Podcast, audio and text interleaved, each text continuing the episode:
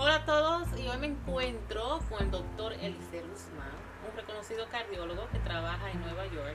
Y hoy tenemos un tema sumamente interesante que es sobre la sanidad de nuestro corazón, pero más que todo, cómo mantenerse saludable mentalmente y cómo buscar esa paz interior, porque todo lo que nos pasa realmente afecta a nuestro corazón y muchas veces no nos ponemos a pensar que la ira, el cansancio, el estrés, el enojo, la amargura pueden dañar nuestra salud física y el corazón más que nada. Así que ese es el tema que les tenemos hoy y el doctor Elester Guzmán, un cardiólogo excelente, va a hablar sobre ese tema y cuáles cosas podemos hacer externas que nos pueden ayudar a sanar nuestro corazón y mantenerlo saludable. Esa es la meta. La meta es eh, tratar de mantener, dar salud a ese órgano que es culpable de 1.5 millones de muertes cada año. De hecho, el corazón, o en otras palabras, las enfermedades cardíacas, son la causa número uno en el mundo de muerte por enfermedades no comunicables.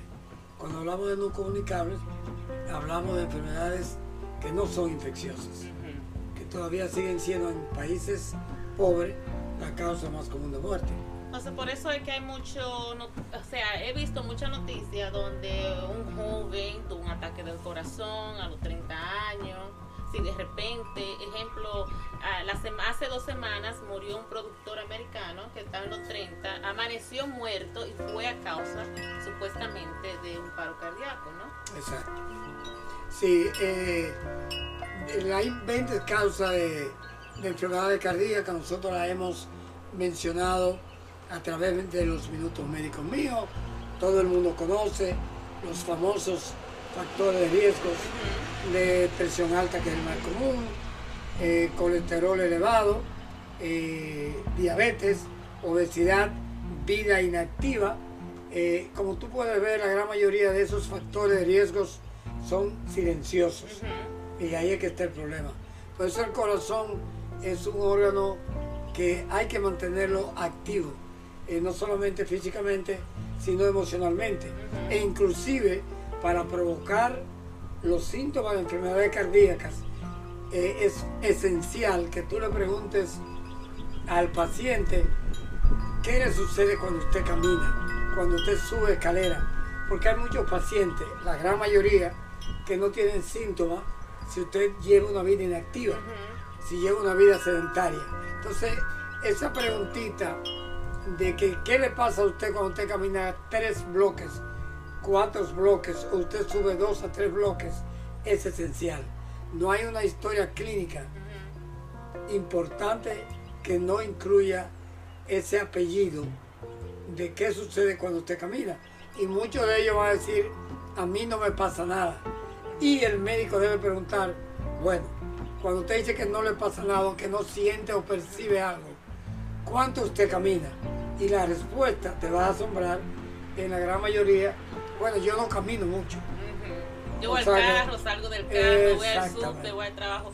Pero cuando mencionó esa vida sedentaria, por ejemplo, ahora hay muchos jóvenes, cuando digo jóvenes, me refiero a menos de 50, esa vida sedentaria de, ay, pero yo salgo, yo voy a cenar, eh, voy a la casa, trabajo, eso también puede ser una vida sedentaria. Absolutamente.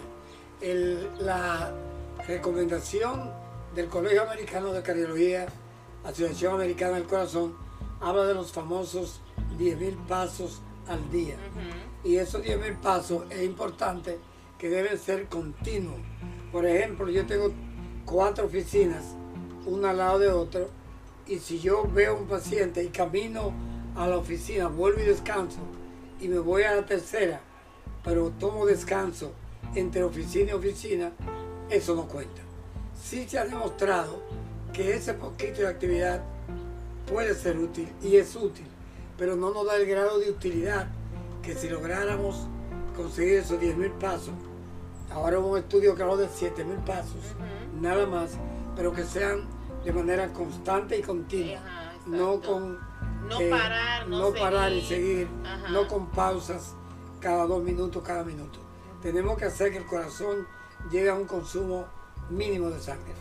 Exacto, pero yo creo que muchas personas se confunden porque dicen, "Ah, yo estoy joven, yo me siento bien, eh, yo no necesito mucha actividad física porque no tengo nada. Comen lo que sea a la hora que, que sea, ¿no?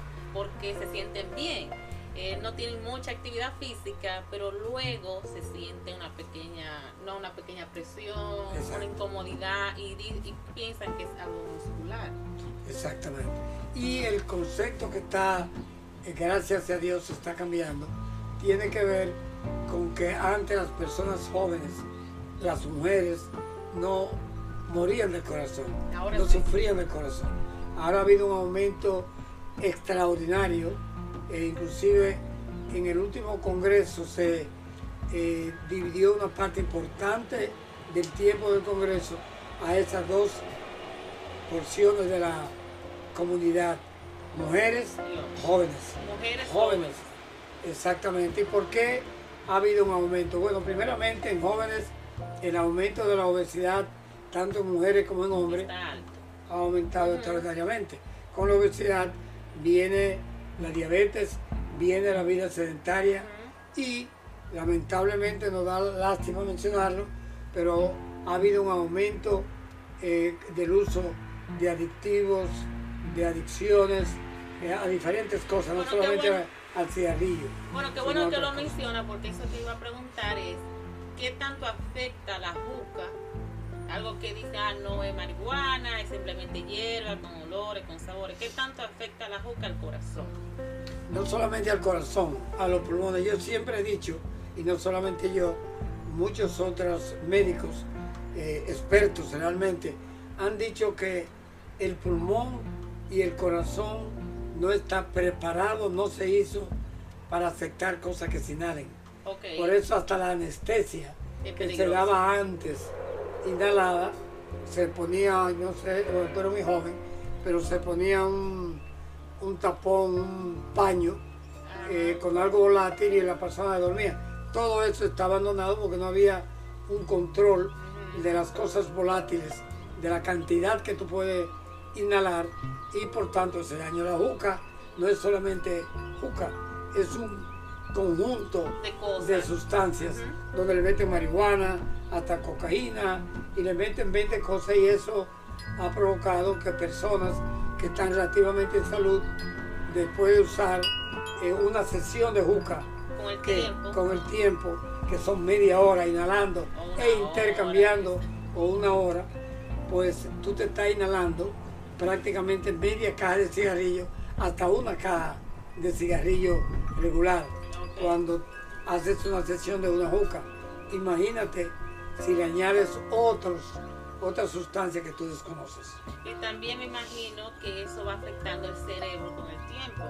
O sea, la, la neurona, los transmisores del cerebro se van debilitando por la sustancia que uno le, le va entrando en el cuerpo. Entonces, es. todo ese conjunto, aunque uno se sienta bien, se sienta con motivación, con energía, pueden afectar la calidad de vida que uno lleva a través del tiempo. Por eso que muchas personas después de los 40 dicen, yo no tenía esto y ahora sí o después de los 45, ah, yo no padecía de esta condición y ahora me descubrieron esta condición, pero es algo que va progresando Se va acumulando, Se es acumulativo. de acuerdo al estilo de vida Así que es, uno Y así también es. algo que, que uno no tiene control, que es la genética.